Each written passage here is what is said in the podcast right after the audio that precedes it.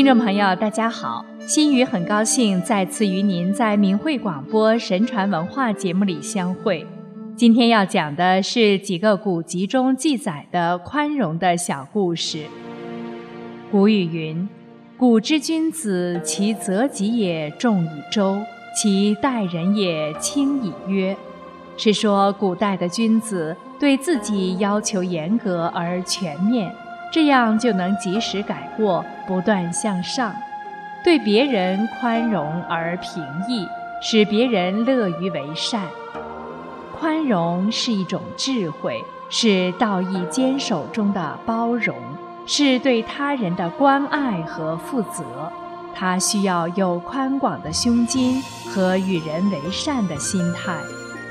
孔子的学生子贡曾问孔子：“有没有一个字？”可以作为终生奉行的原则呢？孔子说：“那大概就是恕吧。恕就是宽容的意思。古人注重修身，时时关照省察自己，并且能用宽容的心涵容他人过失，不仅自己的德业可以增长，也能够感化善化他人。”那么古人又是怎么做的呢？战国时期，梁国有一位叫宋旧的大夫，曾经做过一个边境县的县令。这个县和楚国相邻界，梁楚两国都设有边庭。两国边庭的人员各自种了一块瓜田，梁人十分勤劳，多次给瓜田浇水灌溉。他们种的瓜长势很好，而楚人懒惰，给瓜田浇水灌溉的次数少，他们种的瓜长势不好。楚人出于妒忌，深夜里去践踏和扯断良人的瓜藤。良人发现后，去请示县令宋旧，认为要报复，准备也去践踏楚人的瓜藤。宋就听后摇摇头说。怎么可以这样做呢？与人结怨是招祸的门径，人家对我们不好，我们也对人家不好，这多么狭隘呢？我告诉你们一个办法：每晚派人暗中为楚人浇灌他们的瓜田，不要让他们知道。楚人早晨到瓜田一看，发现已经浇灌过了。就这样，在良人的帮助下。楚庭的瓜田长势一天比一天好起来，楚人感到奇怪，便暗中查访，知道原来是良人干的，于是大受震撼，便把这件事报告给楚国朝廷。楚王知道这件事后，感到很惭愧，便派人带着丰厚的礼品向梁国边庭人员表示歉意，并请求与梁王结交。楚王后来多次称赞梁王讲信义，所以说梁楚两国的友好关系是从宋旧妥善处理边庭瓜田事件开始的。战国时期，赵国文臣蔺相如因为出使秦国不辱使命，完璧归赵，功劳卓著，而被封为上卿，位在武将廉颇之上。廉颇对此很不服气，扬言说：“我是赵国的大将，有攻城野战之大功，而蔺相如只凭言辞立下功劳，他的职位却在我之上，我感到羞耻。遇见他时，一定要羞辱他。”蔺相如得知后，尽量回避容让，不肯和他碰面。有一次乘车出行。远远地看见廉颇的车队，马上叫御者把自己的车子转入横向，等廉颇的车子过了之后才出来，不与其发生冲突。蔺相如的门客以为他畏惧廉颇，于是一齐说道：“我们因为仰慕您高尚的品德节义，特来投奔您。现在您与廉颇职位相同，却躲避他，怕他。”就是普通人对这种情况也感到羞耻，更何况是将相呢？我们没有才能，请允许我们告辞离开吧。”蔺相如坚决挽留他们，说：“你们看，廉将军与秦王相比，哪个厉害？”门客回答说：“廉将军不如秦王厉害。”蔺相如说：“以秦王那样的威势，我蔺相如却敢在秦国的朝廷上讲道理，呵斥他。相如虽然才能低下，难道害怕廉将军吗？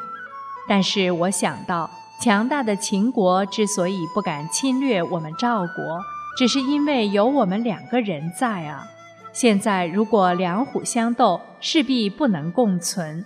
我对连将军容忍退让，是把国家的危难放在前面，首先考虑的。廉颇知道这话后，就赤着背，背负着荆条，由宾客引导到蔺相如家的门前请罪，说：“我是个粗陋卑贱的人，想不到您宽容我到这样的地步啊。”从此，二人前贤尽释，比肩事主，成为生死与共的朋友。这也是负荆请罪典故的由来。自古以来，知错能改是一种品德。廉颇将军能够幡然悔悟、负荆请罪，则更是出于至诚，受到了人们的称赞。而蔺相如在与廉颇的矛盾冲突过程中，采取了忍让求同的态度，以国家利益为重，置个人荣辱于度外。他的道义至上的君子风度，更是后世效法的楷模。三国时的蜀国，诸葛亮去世后，蜀主刘禅尊诸葛亮仪表。任用蒋琬为相，主持朝政。当时蜀国新丧主帅，外有强敌压境，朝内惶惧不安。蒋琬虽出总朝政，而镇定自若，心存大局，既无气容，又无喜色，神手举止有如平日，因而民心迅速安定。蒋琬为人宽厚。他的属下东曹院杨戏性格孤傲，纳于言语。蒋琬与他交谈时，他经常不做回答。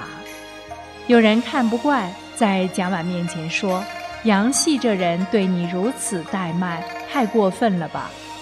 蒋琬坦然一笑，说：“人心不同，各如其面。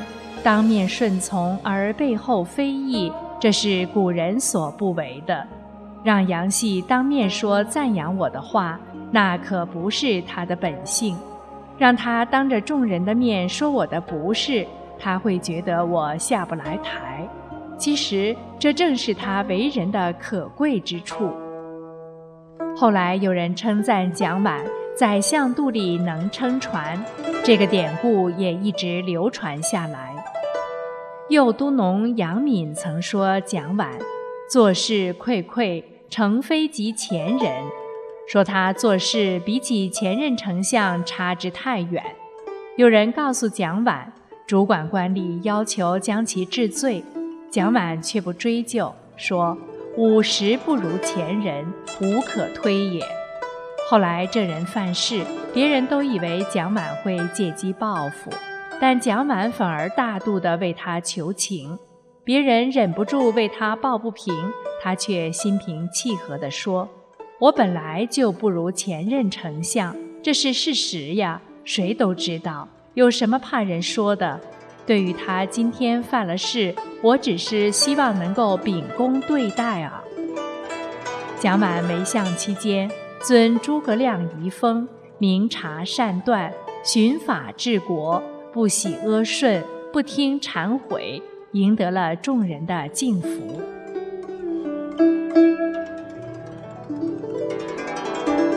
好，今天的节目到这里就结束了。下期节目我们接着讲另外两个古人如何实践宽容美德的故事。